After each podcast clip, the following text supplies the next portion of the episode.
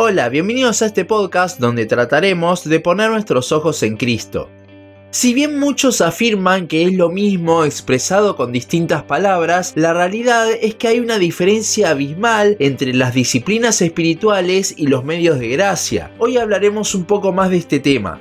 Si vamos a la Biblia, ninguna de estas palabras aparecen. Aunque vemos a la oración, la predicación de la palabra y tantas otras cosas, el concepto de disciplinas espirituales no está en la palabra. Entonces, ¿de dónde surge este término? Bueno, el primero en hacer referencia fue Ignacio de Loyola, que vivió en el siglo XVI.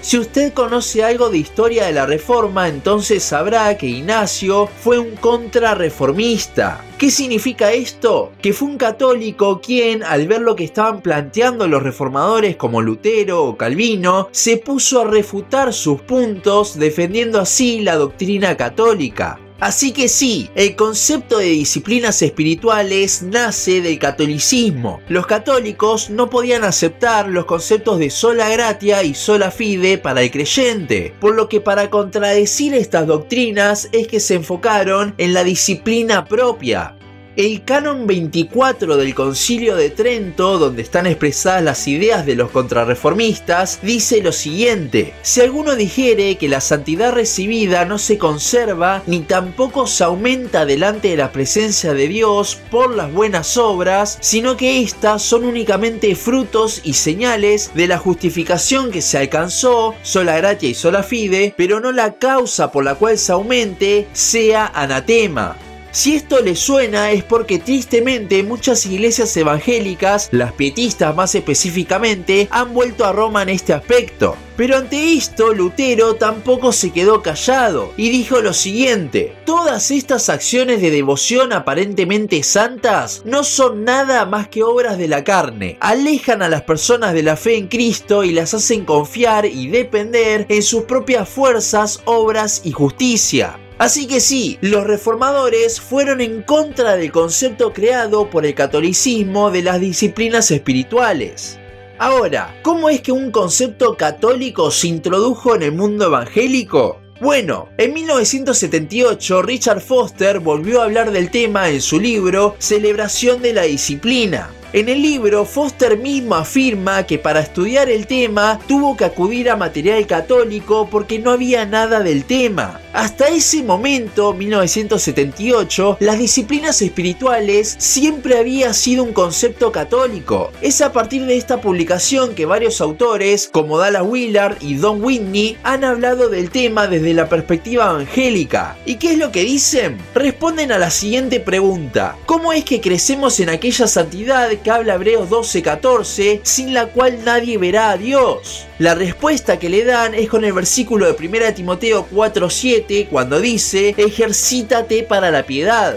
Primero, la santidad de la que habla Hebreos no es la nuestra, sino que es la de Cristo. Es por su santidad imputada a nosotros que podremos ver a nuestro Señor cara a cara. Nosotros jamás podremos tener una santidad propia que llegue lo suficientemente cerca al estándar de Cristo como para poder ver al Señor. Y luego también en el pasaje de 1 Timoteo, Pablo le está dando un consejo a Timoteo sobre cómo llevar la iglesia diligentemente ante situaciones cerradas que traerían los falsos maestros, para lo cual el apóstol le aconseja que sepa la doctrina bíblica. Lea los versículos anteriores. Los dos pasajes están fuera de contexto, pero supongamos que efectivamente están diciendo eso. ¿Qué significaría? Que yo, por mi propio esfuerzo, por mi disciplina en cosas espirituales, puedo hacerme crecer en santidad lo suficiente como para mantenerme justificado y ver a Dios el día de mañana. En otras palabras, es una santificación por obras, como decía Lutero. Son cosas de la carne, porque se las hace con ese sentido, porque se las hacen sus propias fuerzas. Es como dice Pablo al final de Colosenses 2. Son cosas que tienen cierta reputación de piedad, pero en realidad no tienen poder alguno, porque son obras.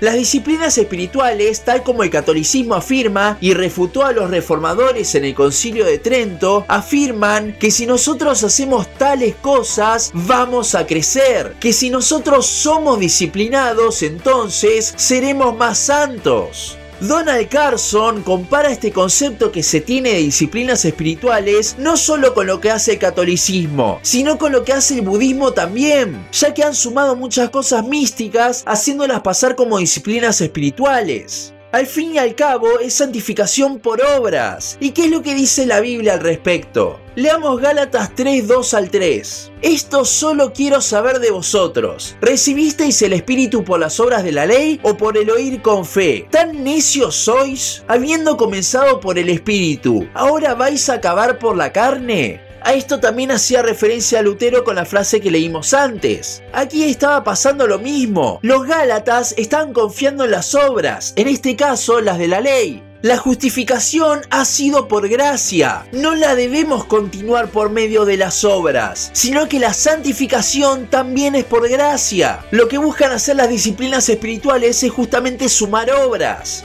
Y aquí es donde se nota realmente la diferencia entre las disciplinas espirituales, las cuales se concentran en el esfuerzo de uno, las obras y los medios de gracia.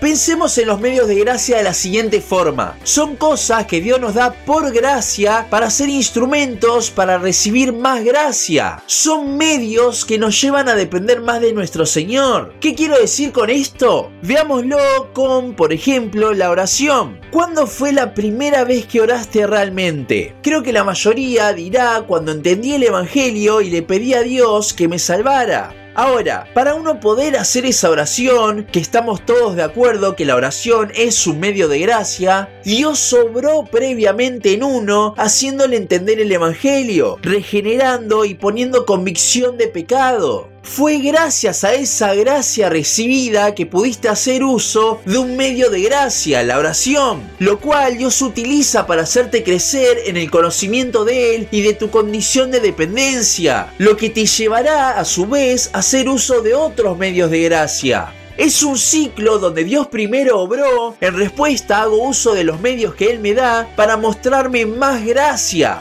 Él me hace crecer y ese crecimiento es otro obrar de Él que me lleva a volver a utilizar esos medios. De esta forma, leer la Biblia, el orar y todas estas cosas dejan de ser obras mías en las cuales yo me esfuerzo y terminan siendo medios por los cuales Dios actúa y me muestra más gracia, ya que yo no haría uso de los mismos si Él no obrase en mí, si no continuase la buena obra, si no produjese el querer como el hacer. Estos medios me llevan a conocer más a mi creador, a tener intimidad con él. No hay mayor gracia que esa. Por eso los debemos ver de esa forma, como lo que son medios de gracia.